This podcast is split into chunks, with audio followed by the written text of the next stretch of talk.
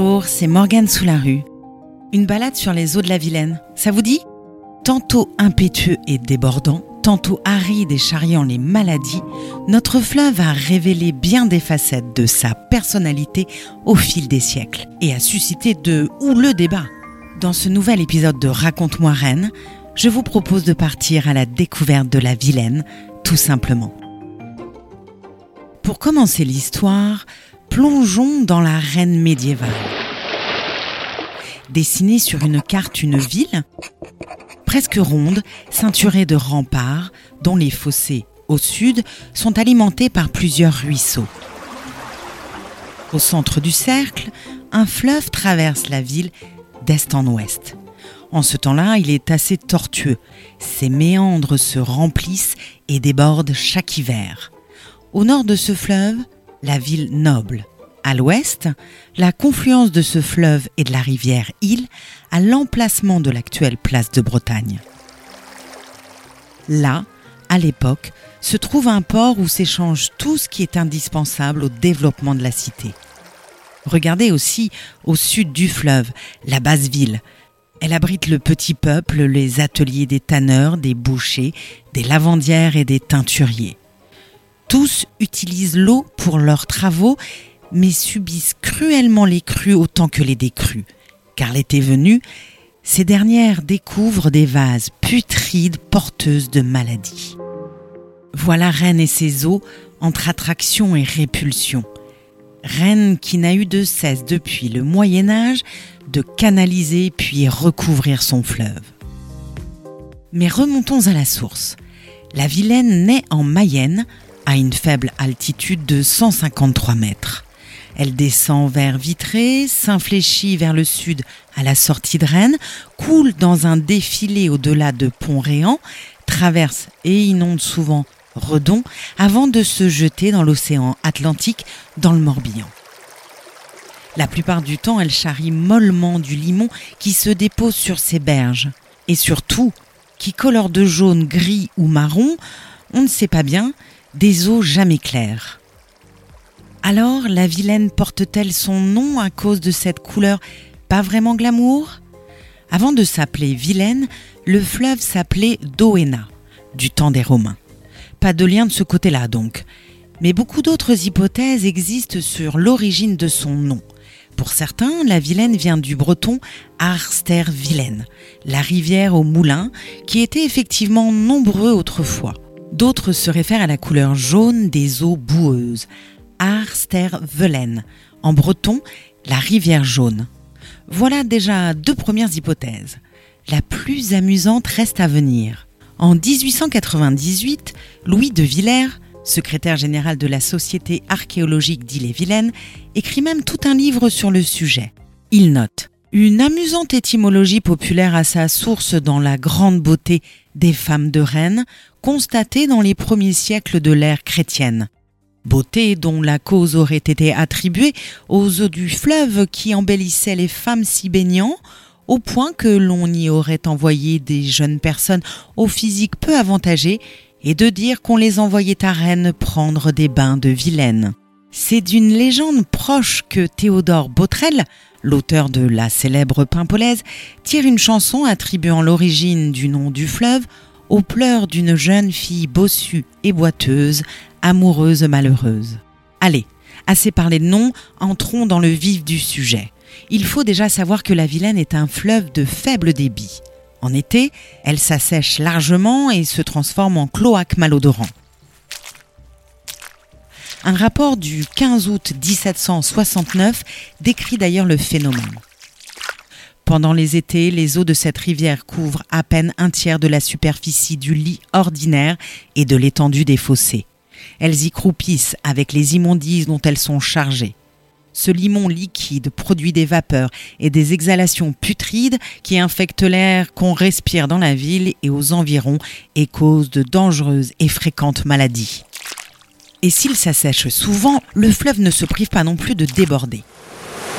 On dénombre 23 épisodes de crues entre 1853 et 2001. Celle subite de la nuit du 17 au 18 janvier 1871, qui provient de la fonte des glaces, emporte au moins 6 bateaux lavoirs. Les artisans sont particulièrement touchés. Lors de l'un de ces épisodes, la police municipale note la misère des foyers les difficultés insurmontables au redémarrage des entreprises après la catastrophe. Plus proche de nous, la crue de 1966 est celle avec la plus grosse cote jamais atteinte. Tout cela étant dit, il apparaît comme une évidence que la Vilaine ne peut rester sauvage. Il faut encadrer son cours. Avant même de répondre aux demandes des hygiénistes du 19e siècle, c'est pour des besoins commerciaux que la Vilaine est l'un des premiers fleuves canalisés à partir du 11e siècle. Son aménagement commence par la création du port de la Roche-Bernard, à 17 km de son estuaire sur l'Atlantique.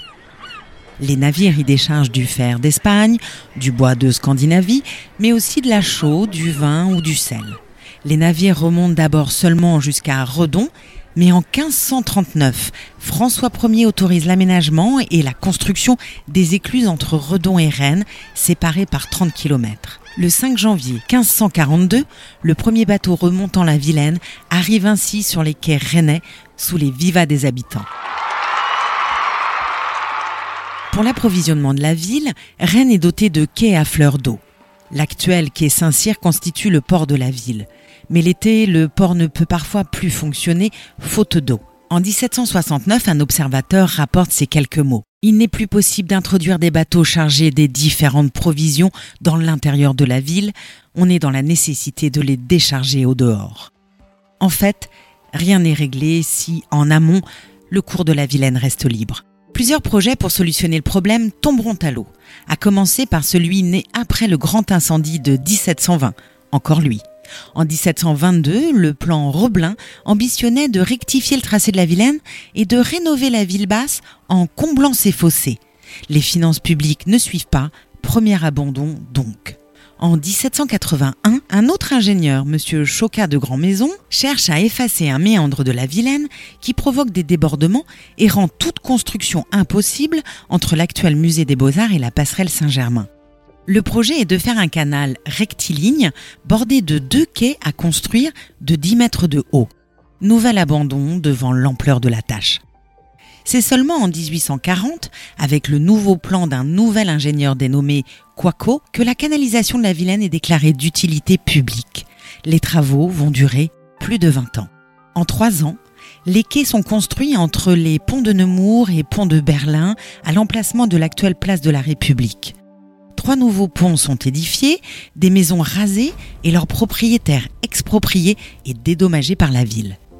En 1846, les quais sont prolongés vers l'ouest jusqu'au quai Lamennais et à l'est jusqu'au pont Saint-Georges, les actuels quais Chateaubriand et Émile Zola.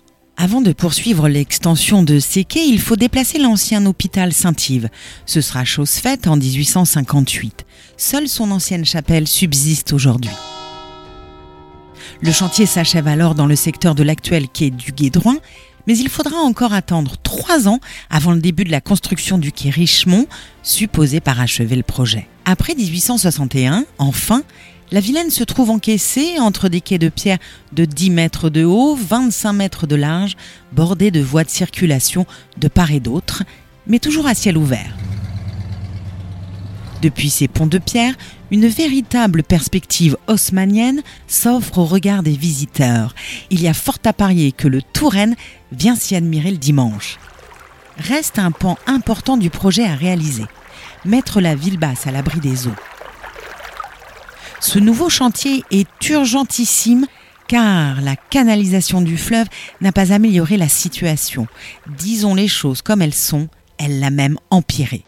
Privés de leur débouché sur la Vilaine, les ruisseaux de la basse ville stagnent et inondent davantage les quartiers sud. La rue de la Parcheminerie se trouve deux mètres en dessous du niveau du fleuve.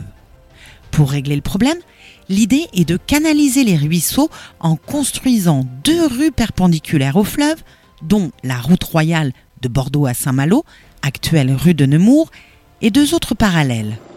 Au fur et à mesure, des immeubles de rapport, dont les loyers ne correspondent pas aux revenus de la population des lieux, viendront s'y établir. Les plus modestes des habitants et des artisans resteront dans les cœurs d'îlots, sans sanitaire autre que les ruisseaux. La mairie finira par assainir le quartier en 1849 en y interdisant les tanneries, amidonneries et porcheries malgré l'opposition des artisans. En 1860, un large boulevard baptisé boulevard de l'empereur et de l'impératrice, devenu boulevard de la liberté, vient remplacer les fossés sud enfin comblés. Rennes achève sa mue entamée à l'époque médiévale et se trouve enfin sauvée des eaux. Du moins, sauf catastrophe exceptionnelle. L'Empire fait souffler sur la ville un tout nouvel esprit, celui de la modernité. Modernité qui apporte son lot de changements. Le train arrive en gare de Rennes en 1857 et supplante ainsi l'activité fluviale qui s'étiole lentement jusqu'en 1977, date de la dernière livraison de sable en péniche. En 1885, les chevaux de halage tirant les péniches doivent céder la place à la construction du palais du commerce. Rennes excentre l'activité fluviale vers une nouvelle cale, la Barbotière, en aval du vanage du vélodrome nouvellement créé dans l'actuel quartier des Bonnets Rouges. D'abord essentiellement utilitaire, la Vilaine est devenue une perspective architecturale porteuse de paysages végétales. Et elle sera aussi un objet de loisir. En 1867, la Société des régates rennaises, SRR, installe ses quartiers à la confluence entre la Vilaine et le canal d'Illérance. Un an plus tard, au Gué de Beau, une baignade est installée dans le fleuve avec son bateau de service, ses six marronniers, ses cabines et son balcon pour l'apprentissage de la natation assuré par de vrais maîtres nageurs.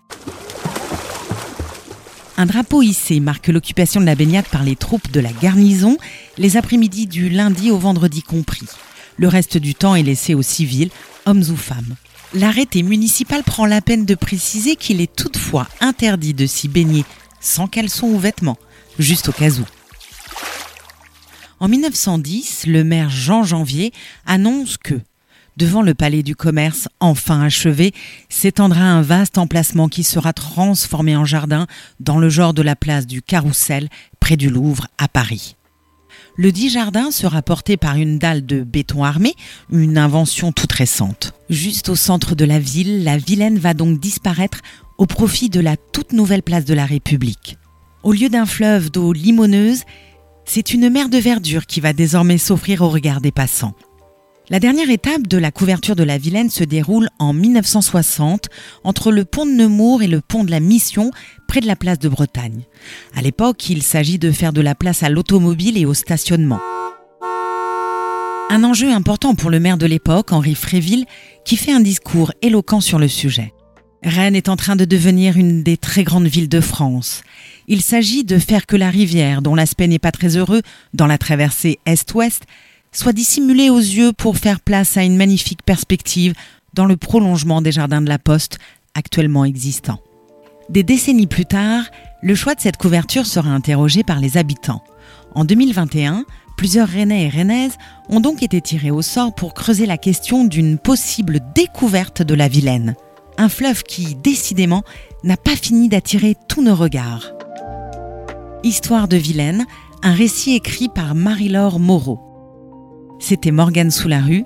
Je vous dis à bientôt pour un nouvel épisode de Raconte-moi Rennes, votre série de podcasts sur l'histoire de notre ville.